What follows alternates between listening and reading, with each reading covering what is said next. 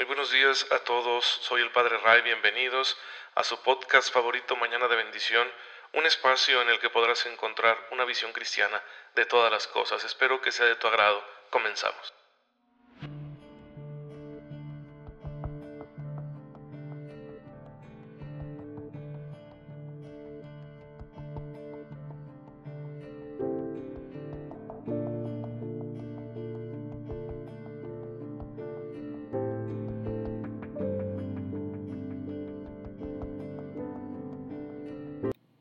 Muy feliz lunes, queridos hermanos que tienen la amabilidad, la bondad de escuchar este humilde medio de formación católica que les ofrecemos en las mañanas. Mañana de bendición, su podcast favorito con el Padre Ray.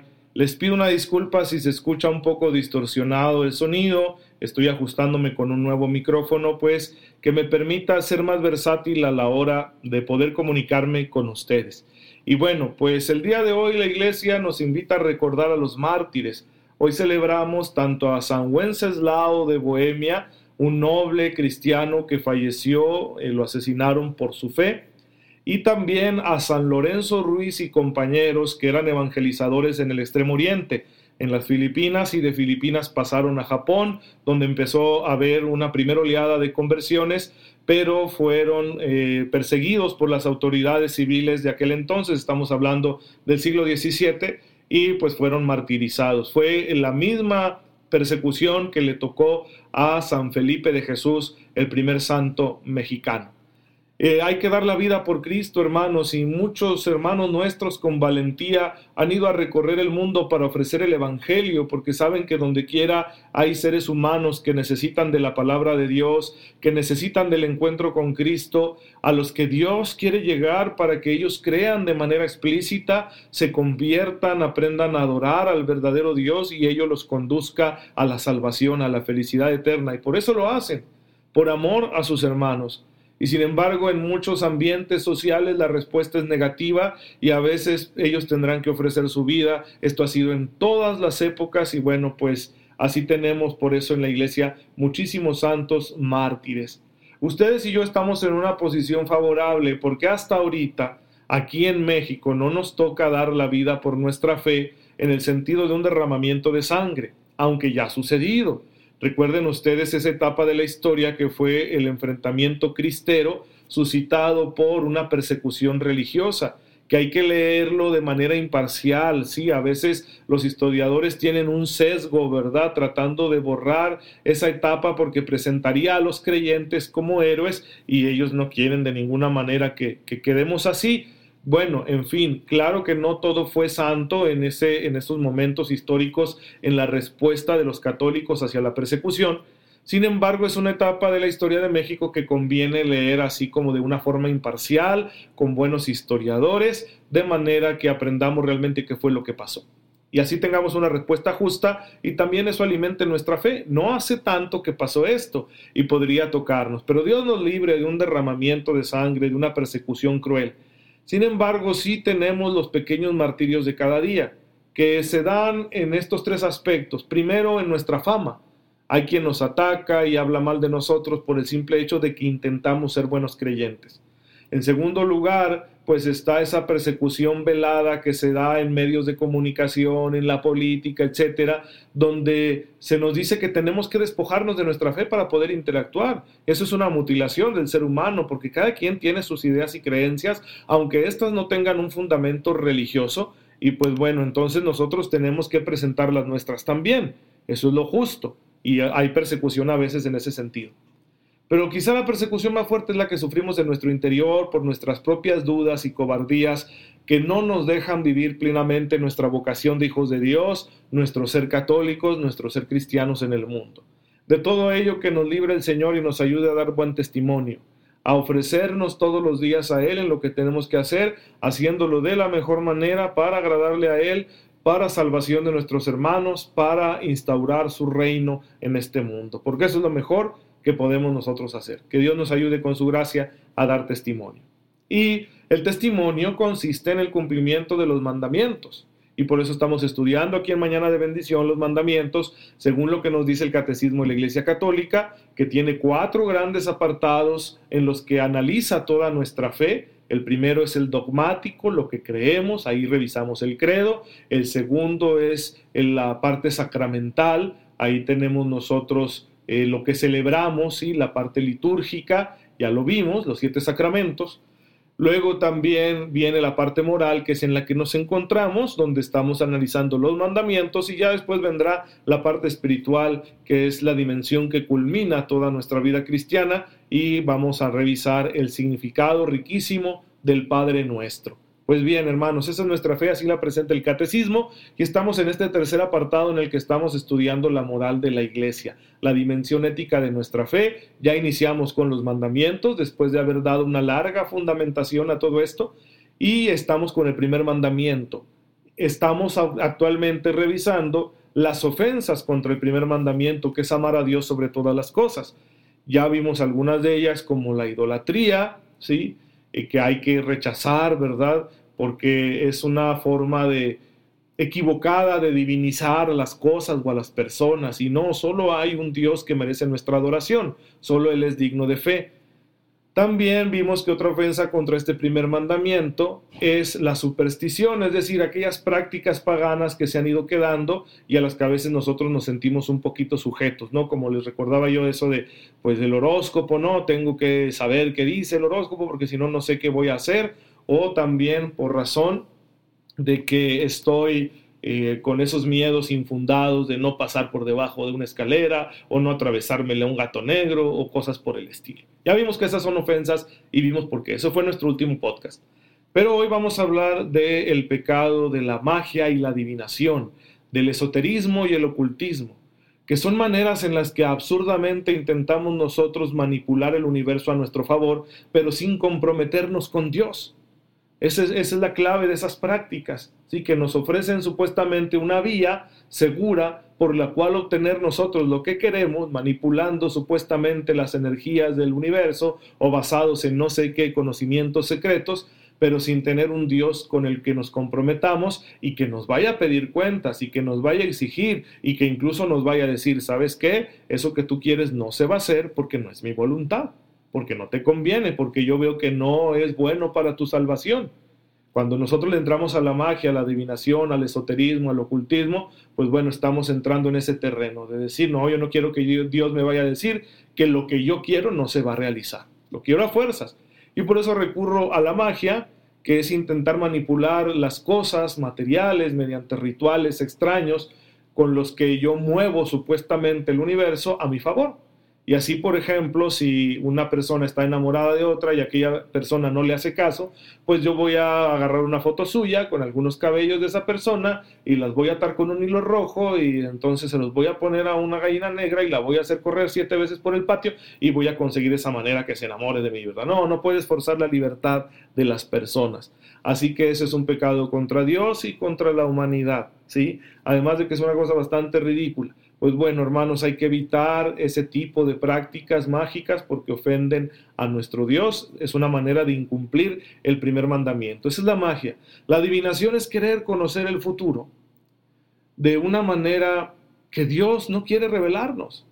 Pero yo me aferro a saber qué va a pasar mañana. Y por eso recurro a un adivino, a que me eche las cartas para saber qué hay en mi camino, si voy a tener trabajo o no, si va a haber dinero, si alguien me está haciendo el mal. Pues no, hermano, sí, el Señor puede revelar a sus profetas alguna cosa futura, aunque por lo general el profeta lo que anuncia es lo que Dios quiere en el presente, que es nuestra conversión. Ya tenemos la palabra de Dios que nos habla del futuro, hay un juicio esperándonos, por eso debemos vivir de una manera recta, aceptando la gracia y la misericordia de Dios. No pretendamos saber más que eso porque no nos toca. ¿Y de qué nos serviría si no nos vamos a convertir? ¿Sí? No hay fórmula mágica para saber qué va a pasar mañana. Lo único que es seguro es que podemos morir en cualquier momento y presentarnos ante Dios. Por eso nos conviene bien estar preparados, de manera que si hoy el Señor nos llama, pues en el juicio nos vaya bien, por su misericordia. Como decía la gente de antes, Dios nos agarre confesados. Es decir, estar listos, convertidos, reconciliados con Dios en la vivencia de los sacramentos, para que el día que partamos Dios sea misericordioso con nosotros en el juicio. Hay que desechar entonces también el pecado de la adivinación. Por esoterismo entendemos nosotros aquellas doctrinas secretas que le ofrecen la salvación o un progreso espiritual o material a las personas, pero formando un grupo selecto, ¿sí? Con doctrinas que no se propagan para todos. Miren, en cambio el Evangelio es exotérico, es decir, es hacia afuera, es universal, es para todo el mundo. Aquí no somos una secta secreta de que no, nomás los elegidos, ¿verdad? No, todos están invitados a hacer el proceso de conocer al Señor. Así que hay que rechazar el esoterismo. El ocultismo es peor, porque va a acudir directamente a fuerzas malignas, ¿no? A Satanás, ¿sí? Por ejemplo, esa práctica tan horrorosa de la santa muerte, de verdad, eso es una cosa diabólica, ese es ocultismo. Porque ahí estamos ya acudiendo a una supuesta identidad espiritual que nomás de verla sabes que es maligna para hacer negocios con ella, ¿sí? Es como una mafia espiritual. Hermanos, rechacen todo eso porque se acercan demasiado a Satanás. Es mucho el peligro de andar en esas cosas. Sí, un, un, católico debe rechazar vehementemente con todas sus fuerzas ese tipo de prácticas. Nada de esoterismos, nada de ocultismos. Y otro peligro también está en esta cuestión del espiritismo, que es querer contactar con los muertos. Hermanos, los que han fallecido están en el Señor, ¿sí? están orando, intercediendo por nosotros, si es que gozan de la gloria, o aún si están en el purgatorio, bueno, pues son las ánimas benditas del purgatorio. Están en ese proceso final que todo ser humano tiene que pasar para llegar a la gloria de Dios. Pero no es lícito estar solicitándoles información, ¿sí?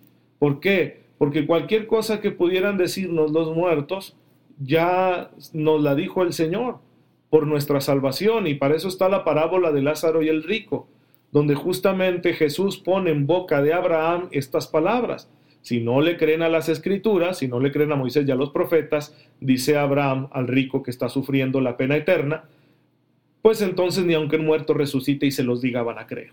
Lo que necesitamos para nuestra salvación ya lo tenemos, ¿sí? No necesitamos que los muertos vengan a revelarnos. Si Dios permitiera la aparición de un muerto, por ejemplo, de un santo, si, así, si a mí se me apareciera San José, es porque Dios lo permite de manera extraordinaria porque algo me va a pedir, algo me va a indicar a mí el Señor, una misión me va a dar, pero no es para que yo esté obsesionado con el conocimiento secreto que puedan proporcionarme los difuntos. Y bueno, también, por último, pues es una ofensa contra Dios esta cuestión de la nueva era, ¿no? El movimiento New Age ¿Por qué? ¿Por ¿Cuál es el problema en esto? Porque es imposible saber tantas prácticas que hay, ¿no? Que, que si me pongo imanes, que si me imponen las manos, que el reiki, que el yoga que todo eso. Miren, el punto de partida es el siguiente. ¿Cuál es la visión de Dios y cuál es la visión del ser humano que tienen esas prácticas? Ese es el criterio fundamental. Aparte de que hay un criterio práctico, muchas veces no hay un sustento científico detrás de esas doctrinas y bueno, pues entonces, ¿en qué se basan? ¿Sí? porque donde hay sustento científico hay verdad y donde hay verdad está Dios. Es decir, el sustento científico lo construimos nosotros con nuestra razón y la razón es un don de Dios, al igual que la fe, pero ellos en qué se están basando. Entonces, pregúntate tú cuando te digan de alguna de esas prácticas de nueva era o de energías o de sanaciones y todo eso, a ver, ¿cómo ven a Dios? ¿Cómo ven al hombre?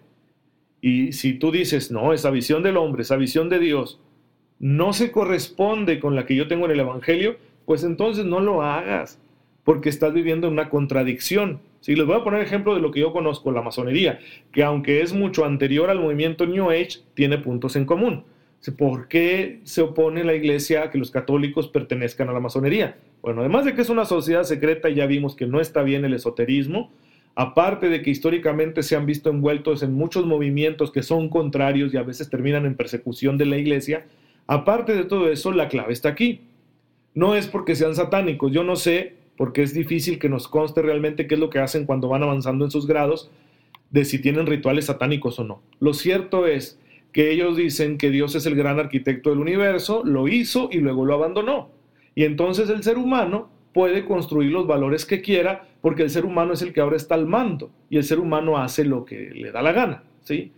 Esa visión es contraria al Evangelio, porque el Dios que nos presenta el Evangelio, que es el Dios de las Escrituras, el Dios de Jesucristo, es un Dios providente, es decir, no solo es creador del universo, no solo lo hizo y lo echó a andar, sino que sigue presente e interactúa con nosotros y nos pide una respuesta de fe y que vivamos con buena conciencia en coherencia con su voluntad. Por eso nosotros no podemos hacer lo que nos venga en gana. Nosotros no somos los artífices de los valores morales, sino que Él nos los da y nosotros los vamos reconociendo, asimilando y viviendo. Pues ahí tenemos un ejemplo de cómo una de estas prácticas, por una idea de Dios que no es compatible con la que está en el Evangelio, pues no es apta para nosotros los católicos, a menos que querramos vivir en contradicción, ¿sí? Pero es un pecado contra el primer mandamiento.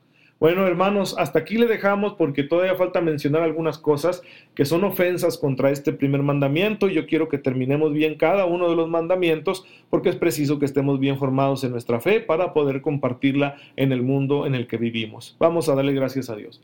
Señor, te bendecimos porque en tu infinita bondad nos iluminas con la doctrina del Evangelio de manera que conociendo cómo hemos de proceder, nos das también la gracia para poner en práctica tu palabra. Te pedimos permanecer siempre unidos a ti para vivir santamente hasta que lleguemos a tu presencia. Por Jesucristo nuestro Señor. Amén. El Señor esté con ustedes.